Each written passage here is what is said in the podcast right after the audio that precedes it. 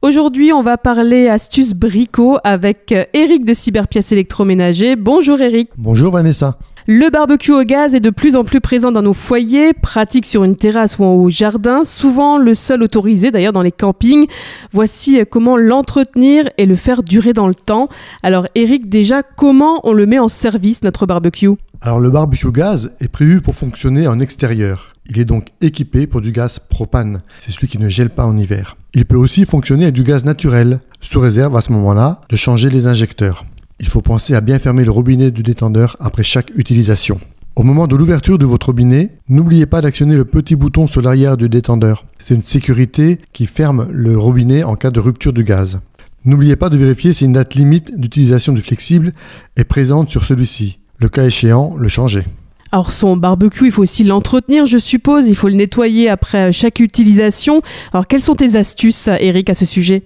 Oui, parce que les grilles et les plaques de protection des flammes seront nettoyées à chaque fois. Vous pouvez, après la cuisson, laisser allumer les feux durant 5 à 10 minutes pour brûler le reste des aliments encore présents. Passez ensuite un mélange eau et produit vaisselle sur les grilles et les plaques de protection. Il ne faut pas passer d'éponges récurrentes sur les grilles en inox pour ne pas les rayer. N'oubliez pas le dessous des grilles, et ces différents éléments peuvent souvent être mis au lave-vaisselle. Passez ensuite votre éponge sur les parois de votre appareil. Si vous le pouvez, au moment de l'achat, choisissez un barbecue avec la plaque de récupération des sauces amovible. Cela est très pratique pour le nettoyage. Alors mon barbecue est prêt, j'ai mon plateau de saucisses à côté de moi et malheureusement, bah, mon barbecue ne s'allume pas. De quoi ça peut venir, Eric? Alors la première raison, et malheureusement la plus fréquente, c'est la bouteille de gaz qui est vide. Faut juste espérer que cela n'arrive pas un week-end. Donc on vérifie bien sûr le niveau de son gaz. Ensuite on regarde si le robinet du gaz est bien ouvert. Et comme je le disais tout à l'heure, pensez à appuyer sur le bouton antidépression qui se trouve à l'arrière de votre détendeur. Si tous ces points sont vérifiés, il faut regarder du côté du barbecue.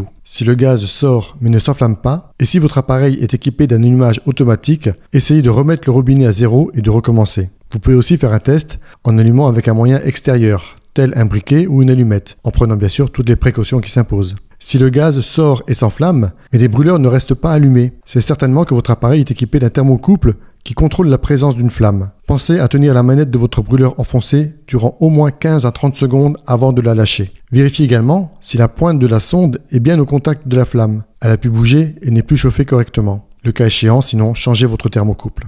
Si votre flamme n'est pas présente sur l'ensemble du brûleur, ou s'il n'est pas parfaitement bleu, il faut regarder du côté de l'injecteur. Il peut parfois être sale et en partie bouché. Un simple nettoyage peut régler le problème. Et Eric, une fois que l'été est passé, on range souvent son barbecue avant de ressortir les appareils à raclette.